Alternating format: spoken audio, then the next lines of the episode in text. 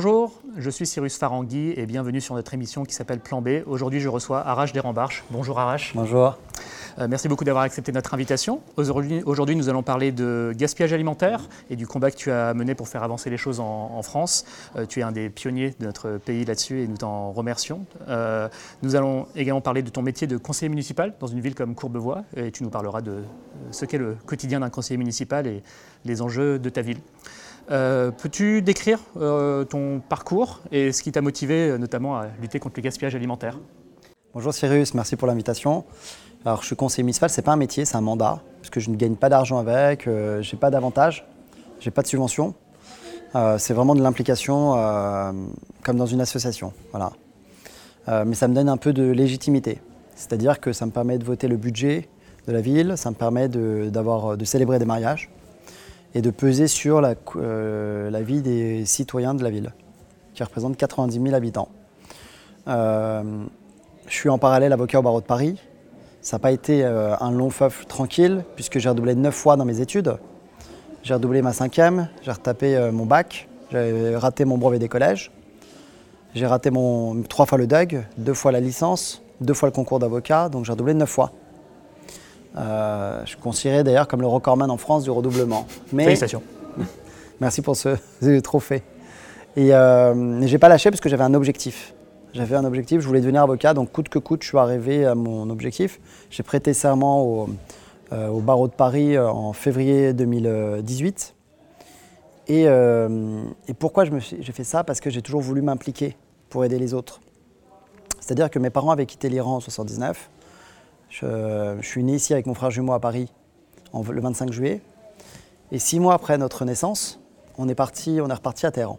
Pourquoi? Parce que mes parents pensaient que la révolution était un feu de paille.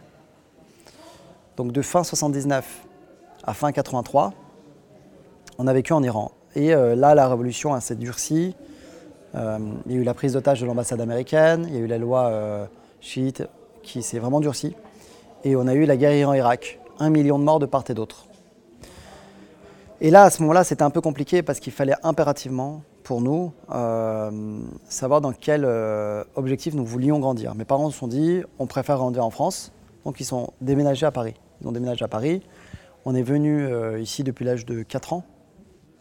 Et je suis malheureusement jamais retourné en Iran. Donc j'ai fait tout mon petit bonhomme de chemin ici.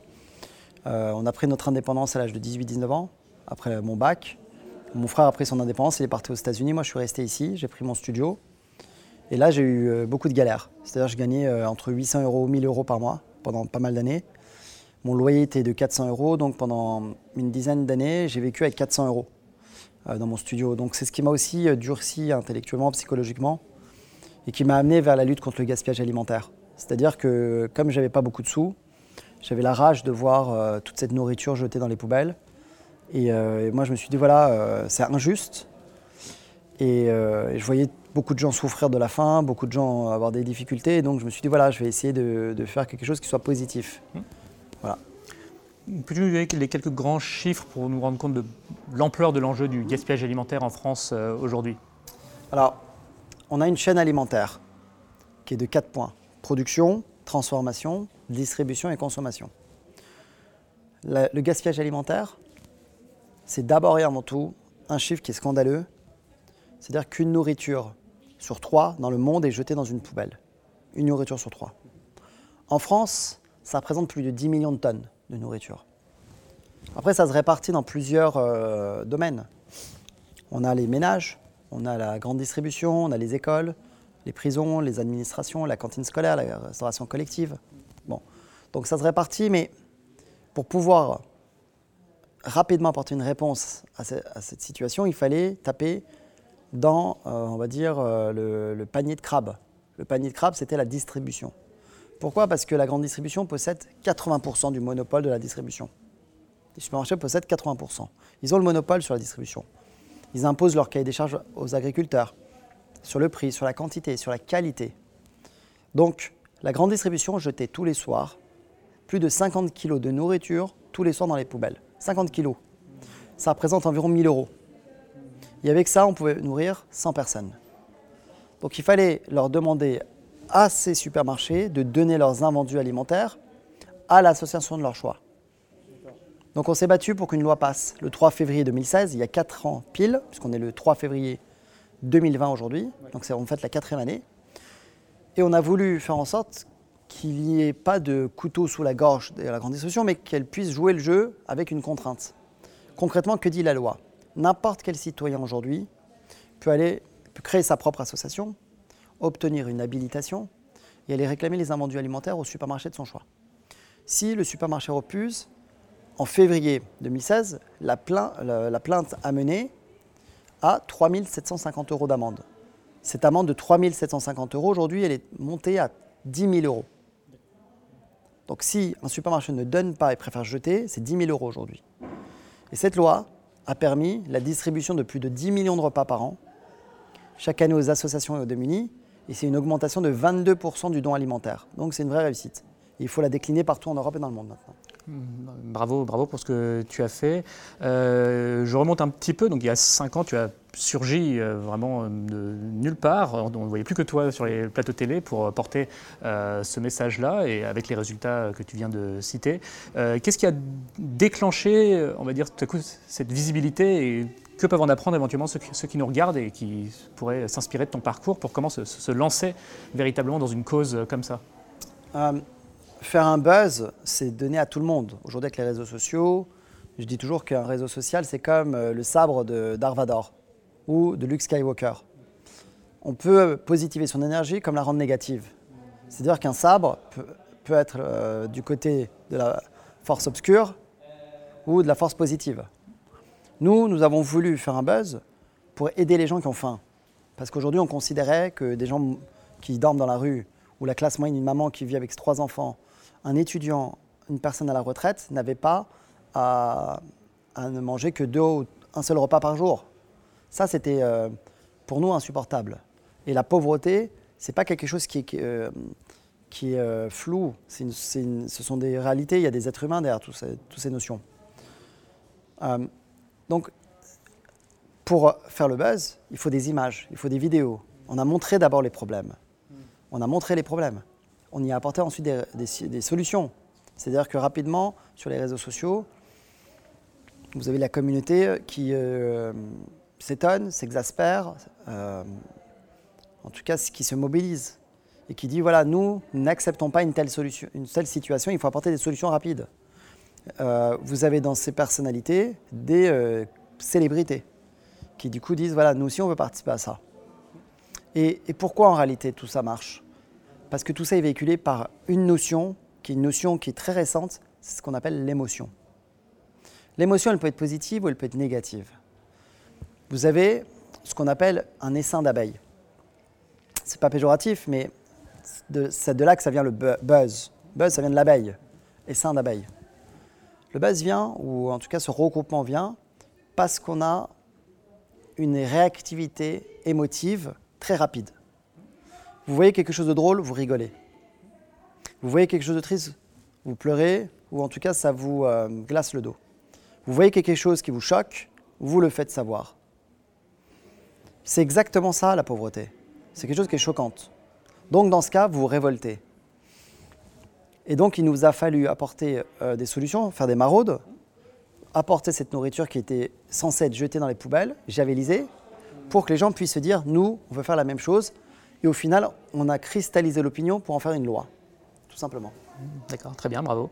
Euh, le combat est loin d'être terminé. Euh, récemment, tu as réalisé, bénévolement une mission de définition d'un plan anti-gaspillage euh, pour Valérie Pécresse et la région Île-de-France. Quels sont les enseignements de cette étude et qu'est-ce qui, que ce soit en Île-de-France ou plus généralement en France, qu'est-ce qui reste à faire pour mettre définitivement fin au gaspillage alimentaire? Valérie Pécresse m'avait missionné pour la région Île-de-France Sauf que comme euh, elle n'a pas, euh, pas montré plus d'importance que ça, elle était là juste quand il y avait le buzz. Donc du coup, pour moi, euh, ça n'a pas fait chou blanc puisque travaillé, je travaille maintenant dorénavant avec Xavier Bertrand pour la région Hauts-de-France.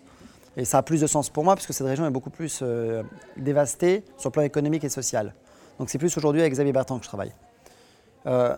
on a accentué ce projet sur le gaspillage alimentaire, notamment sur trois points dans les écoles on a demandé dans un premier temps à ce que chaque école puisse s'équiper d'un produit d'un outil en tout cas électronique. C'est-à-dire qu'avec une application, on puisse savoir à heure réelle à quel moment ou quand les élèves seront présents, présents ou absents.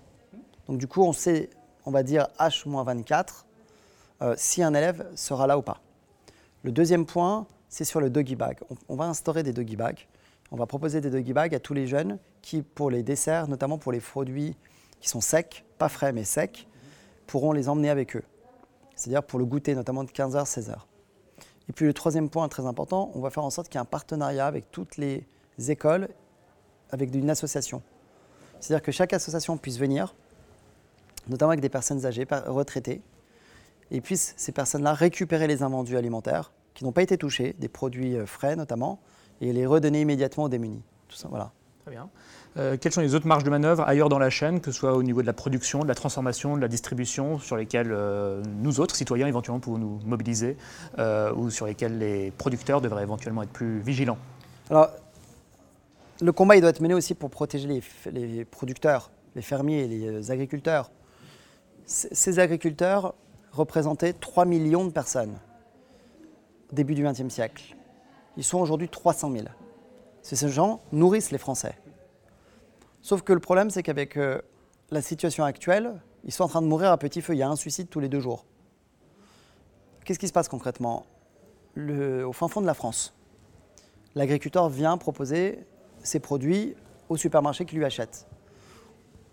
Il vient avec sa tomate le, supermarché, lui dis écoute, combien tu me vends ta tomate?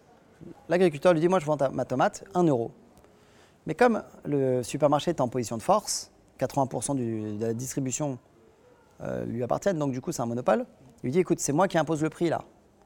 Donc je ne vais pas te les acheter à 1 euro, je te les jette à 50 cents, donc à moitié prix. L'agriculteur est obligé d'accepter. Mais il lui, demande aussi deux choses encore. Il lui dit ta tomate, elle dure combien de jours? Lui va dire 4-5 jours. Il va dire, moi, je veux que ta tomate, elle dure 9 jours.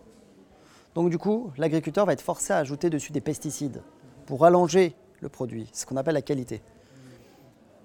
Ces pesticides provoquent des maladies cardiovasculaires, le diabète, l'obésité, la stérilité, le cancer. C'est un, un, vrai problème. Troisième point, le supermarché va exiger un nombre de quantités au-delà de la norme, au-delà de raisonnable. C'est-à-dire qu'il va lui dire, écoute, moi j'en veux 2000 des tomates. Donc là, on voit clairement que le supermarché a un monopole sur les trois points, prix, qualité, quantité. Il achète la tomate à 50 cents. Dans ses bacs, il va doubler les prix. Il va doubler les prix de 50 cents, il va les mettre à 1 euro. Et pendant longtemps, avant d'ailleurs la mise en place de cette loi, du 3 février 2016, il vendait, on suppose, 700 tomates, il lui reste 300 tomates. Eh ben, les tomates étaient jetées à la poubelle, javelisées, et tenez-vous bien, il récupérait l'argent, non pas la, euh, TVA, il la récupérait non pas sur le prix d'achat à 50 cents, mais au prix de vente à 1 euro. Donc il gagnait de l'argent en jetant de la nourriture. Voilà. Et nous, ce système, on l'a fait casser. Pourquoi? Parce qu'en jetant la nourriture, maintenant dorénavant, il y a une amende. Donc du coup, ce système est cassé. Mm. Euh, très bien, bah, bravo. Nous sommes très sensibles ici sur Plan B aussi sur la question des agriculteurs. Nous en recevrons dans cette émission, nous irons leur rendre visite, euh, notamment ceux qui essaient de faire euh, bouger les lignes de manière constructive, donc à suivre. Parlons, si tu veux bien, de ta ville de Courbevoie. Peux-tu décrire les enjeux sociaux, économiques, écologiques de ta ville, auxquels tu es particulièrement sensible, les enjeux des administrés et leurs préoccupations, et comment vous y avez répondu durant la mandature qui vient de s'écouler? Écoute, moi euh, j'ai été, conseiller municipal durant ce mandat. Euh, pendant 15 ans, avec le maire, on s'était opposés l'un contre l'autre. On a travaillé intelligemment. C'est-à-dire pendant le mandat, le maire m'a beaucoup aidé en tant que député d'abord, puis maire, sur la loi sur le gaspillage alimentaire. Il m'a soutenu sur la distribution de cartables. Chaque année, je lève euh, des dizaines et de milliers d'euros pour distribuer 2000 cartables et fournitures scolaires aux enfants. il m'a aidé, soutenu sur ce qu'on appelle le Noël solidaire. Chaque mois de décembre, je distribue euh, des euh, cadeaux et euh, des, dîners de Noël pour les démunis. Donc on a travaillé intelligemment. Sur le mandat qui va arriver, on va mettre en place ce qu'on appelle le projet zéro gâchis, zéro déchet pour la ville. On va intégrer ce que nous appelons la notion de San Francisco, c'est-à-dire faire en sorte qu'il n'y ait plus de plastique dans la ville. Éradiquer donc le plastique, faire en sorte qu'il y ait euh, aussi une green tech. On va importer ici dans cette ville les plus grandes start-up internationales et françaises du développement durable. On veut faire de Courbevoie une des plus grandes villes de technologie, de nouvelles technologies sur les développements durables. Et ça sera l'objectif sur ces euh, prochains mandats. D'accord. Euh, quels sont justement, on, va attendre euh, de plus en plus de la part des maires, à mon avis, euh, à l'avenir. Je pense qu'il y a une demande citoyenne à ce que le pouvoir soit de plus en plus confié à échelle locale et une demande forte des citoyens pour eux-mêmes participer dans les décisions. Quelles sont les évolutions qu'on peut entrevoir à Courbevoie sur cette volonté de reprise de contrôle et de participation citoyenne? Alors, les habitants souhaitent par exemple rouler plus à vélo. Ils demandent beaucoup plus de parcs, beaucoup plus de verdure. Ils veulent en fait les avantages mais ne pas avoir les inconvénients. C'est quoi les inconvénients? Les, euh, Ce sont les bouchons de voitures, on va dire la, pollution sonore, euh, les incivilités. Euh, les habitants souhaitent rouler à vélo et des pistes cyclables. Ils veulent plus de transport mais des transports qui soient écologiques, non polluants. C'est tout à fait légitime comme demande. On demande une transition énergétique. Pendant longtemps, en fait, euh, les, anciennes générations étaient sur des, euh, sur des bases, ou en tout cas des, euh, des notions d'après-guerre. Ils n'avaient pas ces notions en fait, de, mondialisation où on voulait un mieux vivre ensemble pour protéger la planète.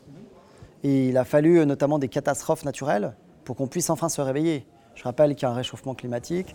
Je rappelle que, par exemple, euh, on a des tempêtes et des cyclones qui se multiplient dans le monde. C'est un vrai débat. Euh, mais en tout cas, il faut que chaque citoyen d'abord prenne les devants, se responsabilise. Mais ça passe d'abord et avant tout par le local. C'est-à-dire que toutes les, les initiatives doivent passer par les villes. C'est pour ça d'ailleurs qu'on veut en faire une ville qui soit moderne, mais moderne écologique ne veut pas dire décroissante.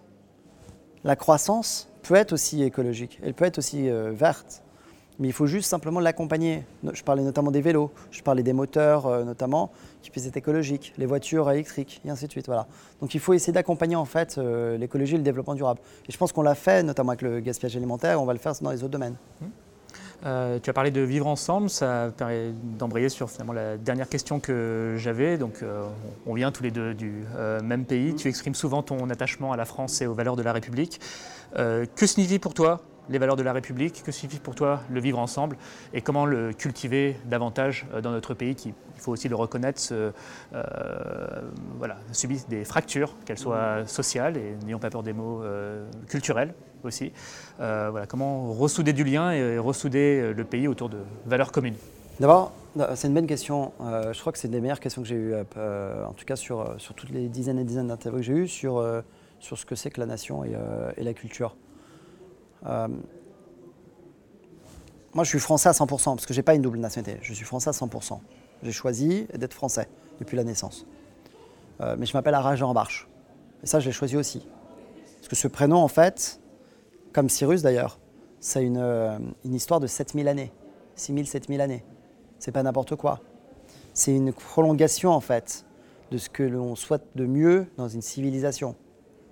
La civilisation euh, française, européenne, c'est une civilisation qui est tout aussi respectable que la civilisation persane. Ce sont des civilisations qui ont amené des choses. Il faut essayer de trouver en fait les, euh, les plus-values dans toutes ces civilisations, au lieu d'aller chercher les côtés négatifs. Car faut pas oublier une chose. Si tu regardes en fait toute euh, l'histoire en fait en 360 degrés avec tous ces, tous ces angles, on a le bon côté, on a les mauvais côtés. Si tu veux qu'on trouve les mauvais côtés, on va les trouver facilement. Euh, chaque histoire a ses euh, passages sombres, chaque histoire a ses passages forts, et chaque histoire a sa décadence. Ou alors, ses, ses périodes fastes. Mais ça, c'est l'histoire de la vie. Euh, ce que j'ai trouvé de mieux pour la France, c'est d'abord qu'ils ont accueilli mes parents. C'est que mes parents, quand ils ont dû quitter en fait une dictature, ils ont eu le choix à venir dans 200 pays, ils sont venus en France. Pourquoi? Parce qu'ils ont considéré une chose très importante, c'est que tu regardes en fait dans les 200 pays, il n'y a qu'un seul pays qui a une telle proximité avec l'Iran. C'est la France. Et pourquoi? Parce que depuis Jean II le Bon, Jean II le Bon, on a eu l'apparition des billets et que, euh, le faux monnayage, c'est 30 ans de réclusion criminelle, comme le crime de sang.